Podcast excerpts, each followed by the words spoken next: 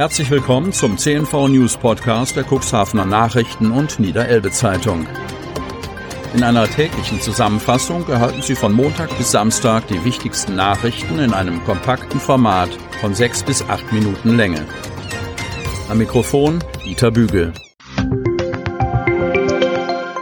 Unternehmen haben die Möglichkeit, ihre Produkte oder Dienstleistungen in unserem täglichen News-Podcast per Werbespot bereits ab 349 Euro mit einer Laufzeit von sechs Tagen zu präsentieren. Unsere täglichen Nachrichten zum Hören wurden bereits über 10.000 Mal abonniert, mehr als 56.000 Mal abgerufen und der erfolgreichste News-Podcast wurde rund 600 Mal gehört. Mehr Infos zum Werbespot unter 04721 585 386. Freitag, 13.08.2021. Trotz neuer Corona-Fälle, Inzidenz sinkt weiter. Kreis Cuxhaven. Das Gesundheitsamt des Landkreises Cuxhaven bestätigt auch am Donnerstag fünf weitere Personen, die sich mit dem Coronavirus infiziert haben. Je eine in der Samtgemeinde Landhadeln und der Stadt Cuxhaven, drei in der Stadt Geestland. Eine infizierte Person befindet sich in stationärer Behandlung im Krankenhaus. Sechs Personen sind wieder genesen. Somit gibt es im Kreis Cuxhaven insgesamt 72 Personen, die derzeit eine Corona-Infektion haben. Der Inzidenzwert sinkt auf 22,7. Vortag 25,2. Der Landkreis Cuxhaven teilte außerdem mit, dass das Impfzentrum in den Cuxhavener Hapaghallen zum 30. September schließt. Die durch das Impfzentrum genutzten Räume müssen bis dahin wieder in den Ursprungszustand zurückgebaut werden. Daher werden die letzten Impfungen im Impfzentrum am 17. September verabreicht.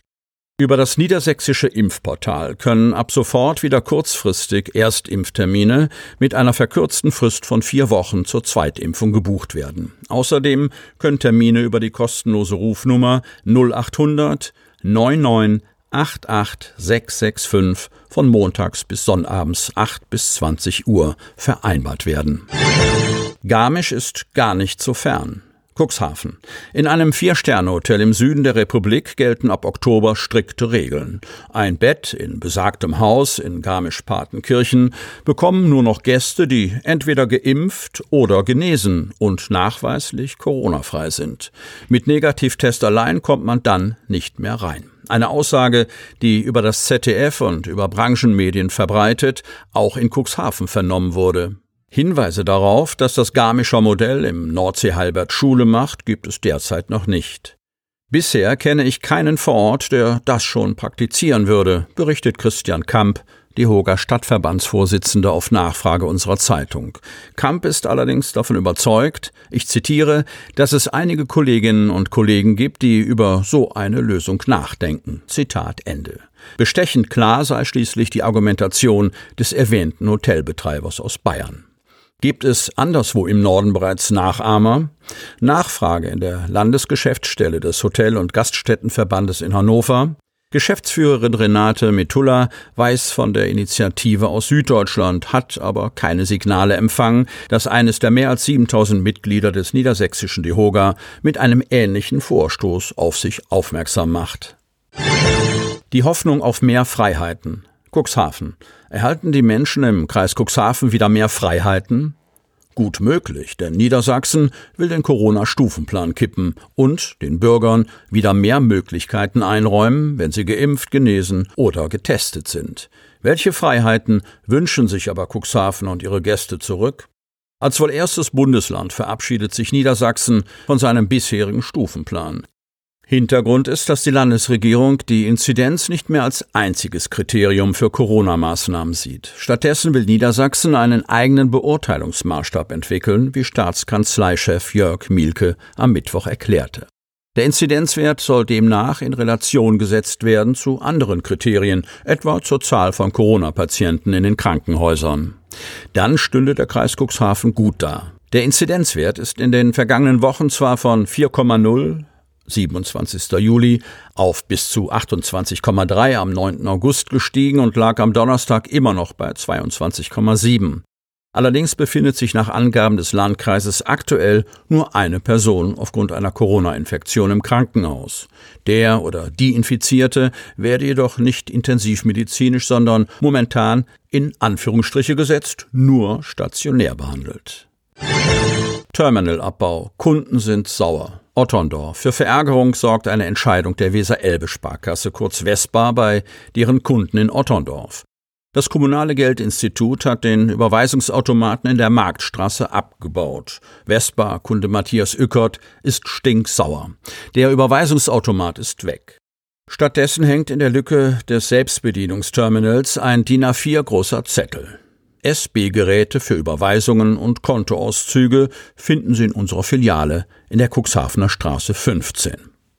Damit haben die Otterndorfer und die Bewohner der umliegenden Gemeinden im Altstadtzentrum keine Möglichkeit mehr, ihre Geschäfte mit der Weser-Elbe-Sparkasse abzuwickeln. Immerhin, der Geldautomat ist noch da.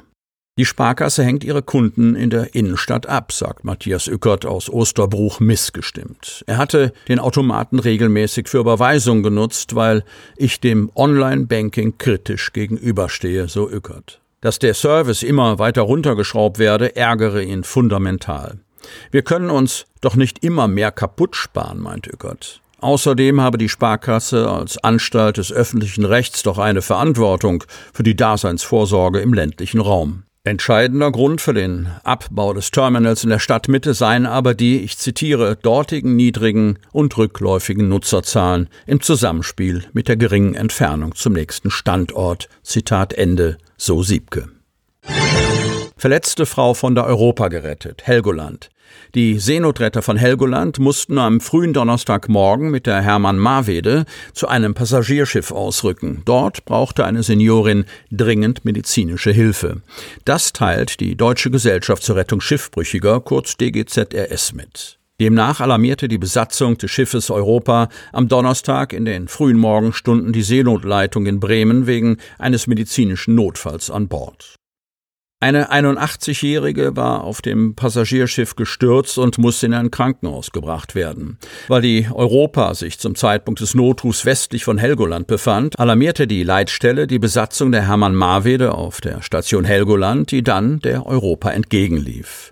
Am Treffpunkt westlich von Helgoland setzte die Marwede das Tochterboot Virena aus, das an der sogenannten Deboarding-Plattform der 199 Meter langen Europa längsseits anlegte.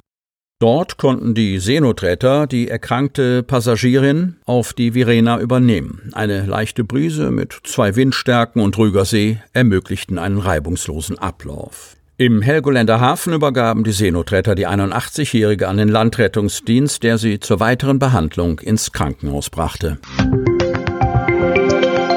Sie möchten noch tiefer in die Themen aus Ihrer Region eintauchen? In unserem CNV-Themen-Podcast auf Tauchgang gibt's alle 14 Tage per Interview interessante Personen, emotionale Stories und bemerkenswerte Projekte aus dem Landkreis Cuxhaven direkt auf die Ohren. Damit Sie ab sofort keine Podcast-Folge mehr verpassen, benötigen Sie lediglich einen sogenannten Podcatcher. Auf den meisten Smartphones ist dieser bereits vorhanden. Falls nicht, dann suchen Sie ganz einfach in Ihrem App Store nach einem kostenlosen Podcatcher wie zum Beispiel Spotify, Apple Podcast oder AntennaPod. Selbstverständlich können Sie unsere Podcast-Folgen auch direkt über unsere Website unter cnv-medien.de slash podcast anhören. Sie hörten den Podcast der CNV Medien, Redaktionsleitung Ulrich Rode und Christoph Käfer. Produktion Rocket Audio Production.